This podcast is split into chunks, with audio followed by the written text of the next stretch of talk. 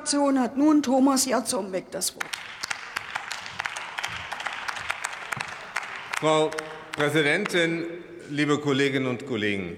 Ich habe also hab den Eindruck, das ist eine gute Debatte, die wir hier führen, weil sie auch zeigt, dass es hier unterschiedliche Meinungen gibt und wir mal dahin kommen müssen, zu einer richtigen Meinung zu kommen, des Parlaments.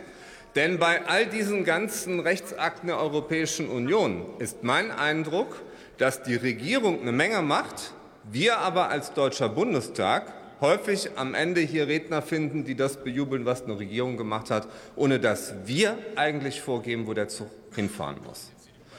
Und das wollen wir hier ändern mit unserem Antrag. Ich glaube, es ist ein sehr differenzierter Antrag. Ich okay, Herr Kuhle, 16 Jahre CDU. Sie haben das gerade gesagt, gebetsmühlenartig. Herr Kuhle, wissen Sie, wer eigentlich bei der Digitalpolitik aktuell in Umfragen von Civey die Nummer eins ist, wem die Deutschen das meiste zutrauen? Der CDU-CSU. Wir haben nach anderthalb Jahren, nach anderthalb Jahren FDP-Führerschaft in der Digitalpolitik sind sie brutalst abgestürzt und wir liegen jetzt vorne. Und das können sie auch nicht durch Geschreien verändern, sondern nur durch Handeln. Und ich will Ihnen mal eins sagen. In dieser Debatte ist der entscheidende Punkt, Daten sind gut. Daten sind gut.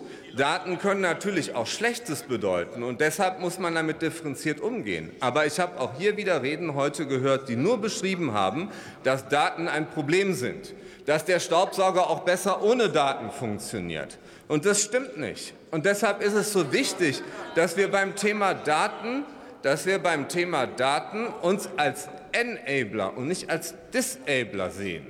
Denn das Problem, was wir doch in Deutschland und Europa haben, ist, dass wir über Jahrzehnte immer nur überlegt haben, wo ist das Problem, wie können wir Dinge regulieren, wie können wir Dinge komplizierter machen. Und erstaunlicherweise sind diese ganzen technischen Innovationen im Digitalbereich in den USA entstanden, zunehmend auch in China.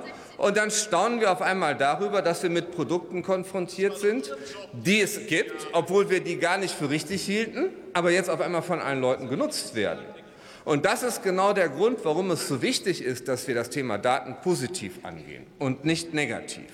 Und der Data Act ist auch ein Stück Reparaturinstrument, nämlich Reparaturinstrument dafür, dass wenn jetzt schon die Datenmonopole bei Anbietern aus Drittstaaten liegen, dass wir auch einen Zugang dazu bekommen, dass die Nutzer einen Zugang bekommen, dass der Mittelstand einen Zugang dazu bekommt und dass eben auch unsere Start-ups und all die Player, die wir hier haben, auch einen Zugang dazu bekommen und diese Daten mitnutzen können. Das ist eine gute Idee und deshalb ist die Idee hinter dem Data Act die richtige. Da kann man auch applaudieren. Übergreifend.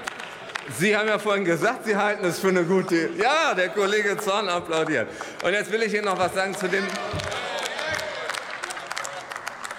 Sehr gut. Ich sehe, es gibt doch eine Einigkeit in dem Haus, dass der Data Act eine gute Idee ist. Dann lassen Sie uns doch gemeinsam formen. Und ich glaube, dass der Antrag, den hier die Kollegin Hoppermann wirklich exzellent vorbereitet hat, in sehr vielen differenzierten Punkten auch eine gute Grundlage ist, um der Regierung auch ein Stück weit mal eine Richtung vorzugeben. Lassen Sie uns hier als Parlament selbstbewusster sein und da herangehen. Und ich will noch ein letztes Wort zu dem smarten Kühlschrank sagen, weil der hier vorhin kam. Der smarte Kühlschrank, der soll nicht dafür gut sein, dass ich sehen kann, ob meine Wurst verschimmelt ist. Der smarte Kühlschrank, der soll in dem Moment, wo man zu viel Sonnen- und Windenergie im Netz hat, alle, die so ein Ding haben, einfach mal um zwei, drei Grad runterkühlen. Und der smarte Kühlschrank kann ganz, ganz, ganz viele Energiespeicher ersetzen für erneuerbare Energien. Und das ist der Nutzen. Und dafür müssen wir es einfach machen und dafür müssen wir die richtige Regulierung bauen. Tun wir es gemeinsam.